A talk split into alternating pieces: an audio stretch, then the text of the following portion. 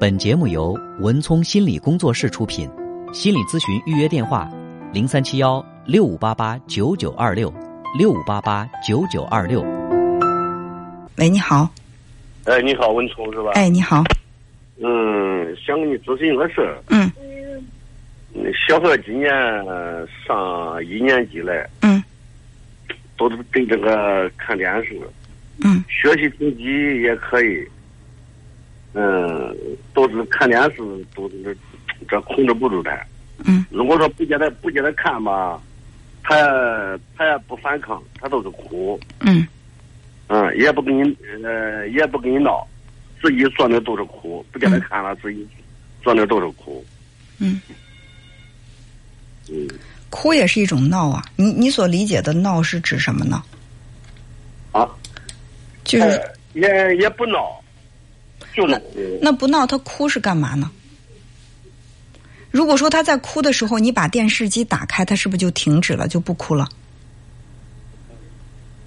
如果那慧慧是想这样骗他，你电视打电视打开，他不哭了，不哭了，他以后如果，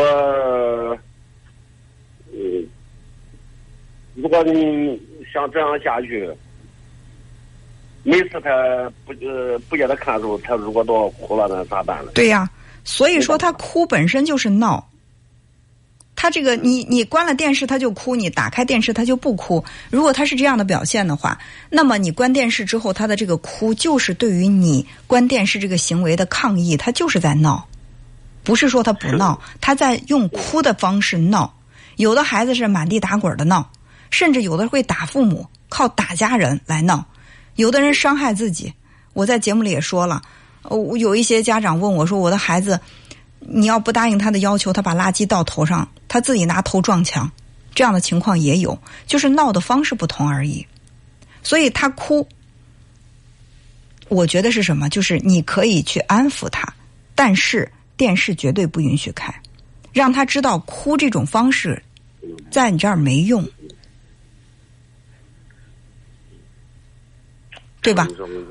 我们如果说是用有效的方法，就是我们用这个方法有效，我们会一直用。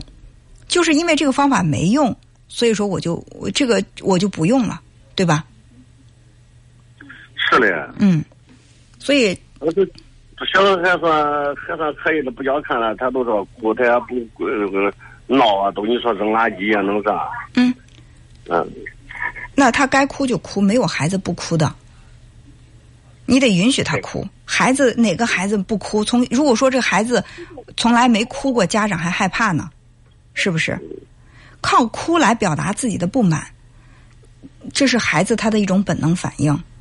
但是为什么说我们每一个人都是经过社会化的人？是因为有的时候我们用哭这个方法，哎，我发现没效，我慢慢的我总结经验，我就不再用这样的方法来去得达到我想要的这个结果了。可能我会通过其他的方式试一试，看看行不行，对吧？或者说我试了很多方法都不行，我才知道哦，那就是家人给我设定的规定，就是规则，就是一天我只能看这么长的时间的电视，超过这个时间，不管我怎么做都没用，是吧？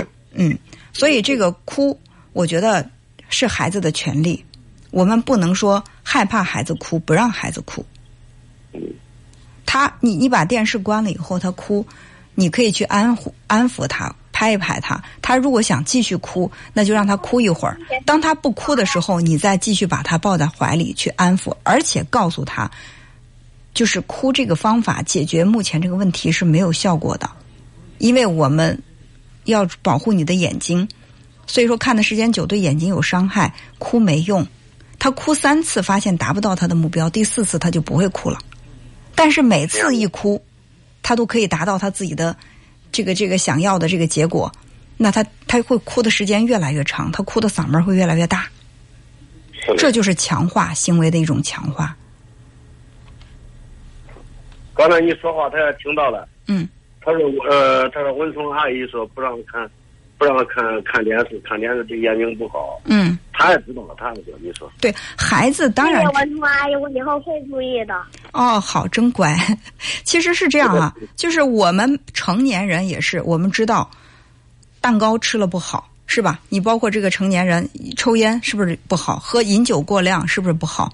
但是有一些人他还是自控能力很差，他还是会忍不住抽支支烟呀，或者是多喝两杯酒。所以知道一个道理和我们能够完全去遵守这之间是有难度。那大人有有些还做不到，更何况是一个自控能力比较差的孩子。那这个时候就是需要家长来去引导孩子，让孩子逐渐的去更加遵守规则，好吧？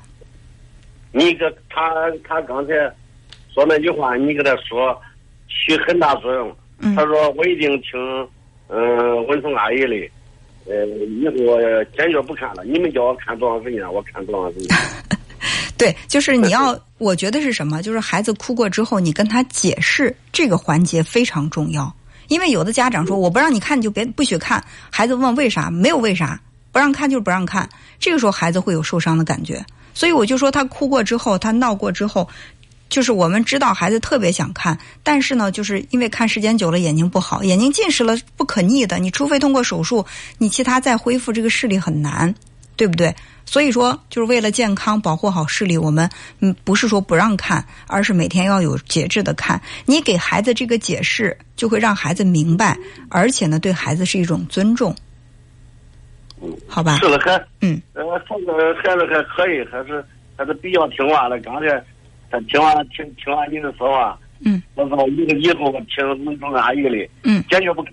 好，能够这样说，我也感到很开心，好吧？那我们就先交流到这儿，好不好？好，哎，好好，再见。嗯再见，嗯嗯。